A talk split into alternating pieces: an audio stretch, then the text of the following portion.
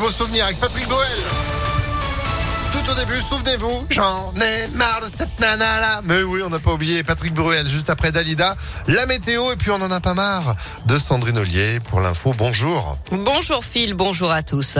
À la une, un intercepté au sud de Lyon lundi. La police judiciaire a mis la main sur une cargaison de 150 kilos de résine et d'herbe de cannabis. La marchandise était transportée depuis l'Espagne dans une voiture. Deux autres automobiles lui ouvraient la route. Le convoi a été arrêté au péage de En Isère. Selon le progrès, quatre personnes ont été interpellées et placées en garde à vue. Un homme armé d'un fusil à pompe aurait été repéré quelques jours avant les tirs contre trois policiers lundi soir à la Duchère. D'après le progrès, un automobiliste avait été mis en joue et des coups de feu avaient touché un immeuble voisin. Il faut déterminer si un lien peut être établi. Une nouvelle vidéo choc sur la maltraitance animale. L214 dénonce des infractions entraînant des souffrances évitables aux animaux dans un abattoir au nord de Lyon, à Cuiseau, en Saône-et-Loire, et les carences des services vétérinaires de l'État. L'association lyonnaise a porté plainte. Le ministère de l'Agriculture promet une enquête approfondie. Le groupe Bigard, mis en cause, s'est refusé à tout commentaire. Des soupçons de favoritisme à Glazé dans le Rhône. Selon le progrès, la commune aurait confié des missions de communication à une société dirigée par un membre de la famille du maire actuel, Guilain de Longevial, et de l'ancienne maire, Elisabeth Lamure, sans mise en concurrence pour plus de 200 000 euros.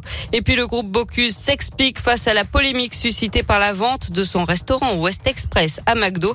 La décision de céder le site de Vez était vitale et l'offre de McDonald's était la seule concrète et elle permet de conserver tous les emplois. Fin de citation. Une pétition contre l'installation de ce McDo a dépassé les 20 000 signatures.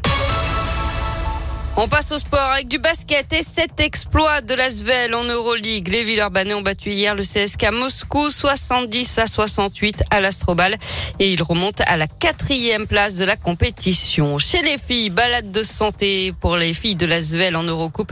Victoire 103 à 41 à Liège en Belgique hier soir. Enfin du foot et le coup près tombé pour Kadewere, l'attaquant de l'OL écope de trois matchs fermes pour son tacle sur euh, Melvin Barr euh, face à Nice dimanche dernier. Il sera absent donc contre Lens, Rennes et Marseille, mais il sera disponible pour la Ligue Europa contre le Sparta Prague jeudi prochain. Eh ben c'est noté. Merci beaucoup l'OL qui en attendant sera euh, ce samedi à domicile face à Lens. Vos places en tribune sur Impact FM, tous en tribune pour soutenir en rouge et bleu. Bonne chance d'avance. Merci Sandrine. Vous êtes de retour à midi? À tout à l'heure. À tout à l'heure l'actu continue en attendant sur ImpactFM.fr. 11h03, c'est la météo.